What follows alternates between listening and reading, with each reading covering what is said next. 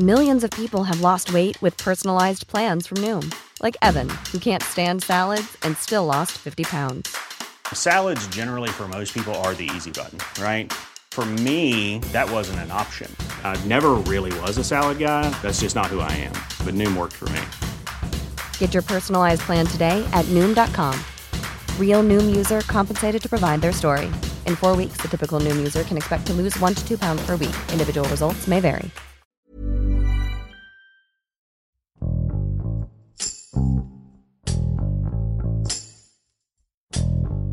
Después de ser rechazada la iniciativa de reforma eléctrica, el presidente Andrés Manuel López Obrador mandó al Congreso una propuesta para reformar la ley minera, argumentando que es necesaria como parte del camino hacia la transición energética.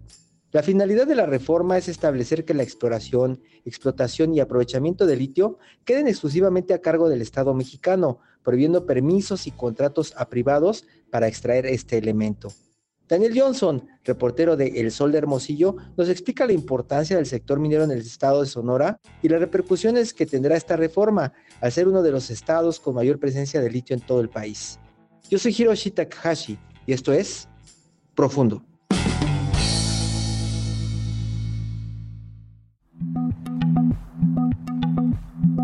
Indiscutiblemente, Sonora forma parte importante de la economía del país, principalmente en el sector minero. Es el principal aportador a nivel nacional de esta actividad y en algunos casos hasta el único. Tal es que 22 municipios tienen como actividad principal la minería y 39 la presencia de desarrollos mineros. Históricamente y hasta la actualidad, el corazón de la extracción por minas de México se encuentra en Sonora, lo que da trabajo a 29.000 empleados que producen entre el 33 y 36% del valor de la producción minera nacional. La tierra sonorense guarda minerales metálicos y no metálicos que se pueden aprovechar, pero el liderazgo en la extracción en sí se ostenta en oro y cobre. También somos el único productor nacional de grafito, bolastonita, molibdeno, antracita. También se extrae varita, somos el cuarto lugar nacional en plata, seguido de hierro, plomo, sal, sílice y más. Tristemente es debido a esta actividad que en Sonora se suscitó también el desastre ambiental minero más grande de la historia de México. Eso fue el 6 de agosto de 2014 cuando se presentó el derrame de 40 millones de litros de desechos tóxicos y metales pesados desde la mina Buenavista del Cobre, operada por Grupo México. Llegaron al río Sonora y Bacanuchi. Ahí tanto tierra como agua quedaron contaminadas y la afectación se extendió a lo largo de 250 kilómetros hasta llegar a la ciudad capital de Hermosillo. Actualmente, y a decir de las autoridades del gobierno en los tres niveles, ya no hay contaminación, pero los pobladores continúan en la lucha para la remediación de daños y cuidados de la salud de las personas que resultaron afectadas. Como si fuera poco, cinco años después, ya en julio de 2010, en uno de los muelles de la Administración Portuaria Integral de Guaymas, una embarcación presentó una avería y se derramaron 300.000 litros de ácido sulfúrico en el Mar de Cortés, que es uno de los santuarios de vida marina en México y en todo el mundo. Grupo México aseguró que se realizaron todos los trabajos de neutralización, descontaminación, limpieza y del área de inmediato. En cuestión de litio ha trascendido el nombre del municipio de Bacadehuachi, en la Sierra Alta que colinda con Chihuahua. Es una población de mil habitantes que se dedica mayormente al campo.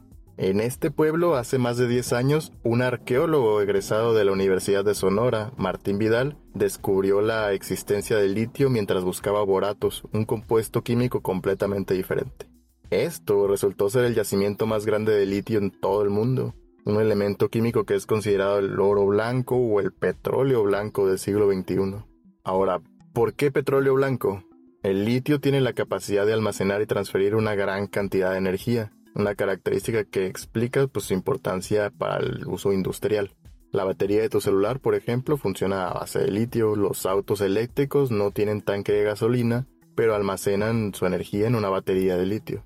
Y así el litio fue adquiriendo importancia estratégica desde el siglo pasado cuando se descubrió que podía utilizarse en el campo de la energía nuclear para producir energía limpia, eficiente, 50 años después, a partir de los 90, se comenzó a emplear para producir baterías recargables que podrían generar una mayor potencia, lo que trajo una revolución en la movilidad de los dispositivos como celulares, laptops, GPS, electrodomésticos. Son algunos geólogos los que opinan que Sonora tenemos un valle de litio que comprendería un corredor de 100 kilómetros que va de Bacadehuachi a Zaguaripa. De momento es en Bacadehuachi donde está el único proyecto en etapa de exploración. Se está buscando la metalurgia para poder mostrar rentabilidad o el éxito de este proyecto. Estoy muy contento porque se nacionalizó el litio, que es un mineral estratégico, que significa el futuro de las industrias y de la tecnología que se va a emplear eh, en el mundo. Entonces eso se logró, enfrentamos todos los obstáculos.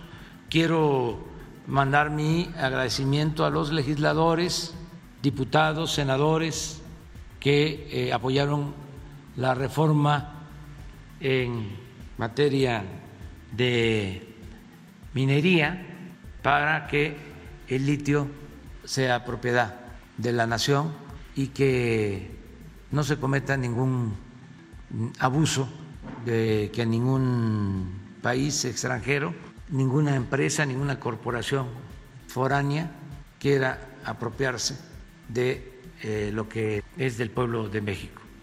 Este lunes 18 de abril, la Cámara de Diputados aprobó una iniciativa de reforma a la ley minera propuesta directamente por el presidente López Obrador, que entre otras consideraciones trae el que se reserve para el Estado la explotación del litio, entre otros minerales estratégicos para lo que se espera sea la transición energética del país. Transición que, cabe decir, no será tal cual la visionaba el Ejecutivo debido al bloqueo de su reforma hermana, la reforma eléctrica, que se desechó un día antes en el Congreso. Por un lado, la nueva ley minera garantiza la autodeterminación de México sobre el litio y otros minerales, pero ¿qué hay del otro lado? La nueva ley no es bien vista por el grupo minero sonorense, llamada redundante porque en la constitución vigente, en el artículo 27, ya se señala que todos los minerales son dominios de la nación, por lo que no es necesaria una reforma a la ley minera. A partir de esto, el gobernador Alfonso Burazo, como políticos emanados de Morena, celebran que será un beneficio para Sonora al considerar que habrá una palanca para el desarrollo energético. El tema de la ley minera, especialmente en materia de nacionalización del litio, ha sido de gran relevancia para Sonora, porque repercute directamente en el Estado, en los empleos, en el desarrollo de la región, en este momento los ojos periodísticos están puestos en Sonora y en su litio no solo a nivel local, sino también nacional e internacional. El modelo de nacionalización del litio no solamente existe en México. El precedente está en Bolivia, que comenzó con su propio plan 14 años antes, y el objetivo de su ahora expresidente Evo Morales era muy ambicioso. Se buscaba tener para 2015 toda una industria de baterías y automóviles eléctricos en el país, lo cual no sucedió debido a obstáculos como la falta de recursos, personal poco capacitado, diferencias políticas, falta de tecnología, entonces los planes de Bolivia para contar con una producción industrial de baterías cambiaron y ahora se espera que para el 2024 o 2025, 10 años después, ahora sí se cumpla. A muchos mexicanos esta historia de buena idea, pésima ejecución, en materia energética nos es conocida. A lo que a México se refiere, este tema continuará por años y años en las mesas de discusión.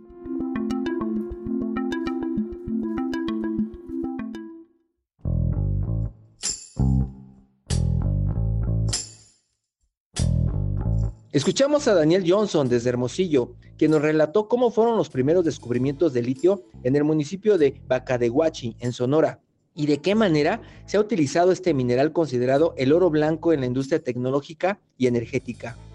México se encuentra en el décimo lugar de los países con más reservas de litio, teniendo aproximadamente 1.7 millones de toneladas, lo que representa 2% en todo el mundo.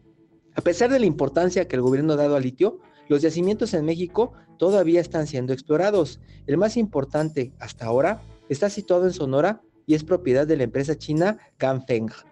El presidente aseguró la creación de un organismo público descentralizado enfocado en explotar, explorar, extraer, procesar, industrializar y vender litio, el cual contará con el apoyo del Servicio Geológico Mexicano. Expertos afirman que existe una falta de recursos para la expropiación de litio y al cerrarle las puertas a los privados, incluso se podría obstaculizar su aprovechamiento. Se necesitará mucha inversión y paciencia para saber si esta decisión del presidente verdaderamente será parte del avance de la industria energética o por el contrario, representará un retroceso.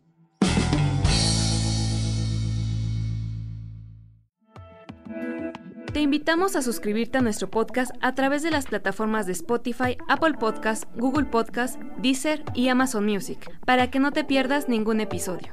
También nos puedes escribir a podcast.om.com.mx o en Twitter podcastom. Te recomendamos escuchar Aderezo, donde nuestras especialistas en nutrición tienen las mejores recomendaciones para mejorar la alimentación. Porque no hay nada más rico que sentirse sano. Hasta la próxima. Esto es Profundo. Un reporte a fondo de la Organización Editorial Mexicana.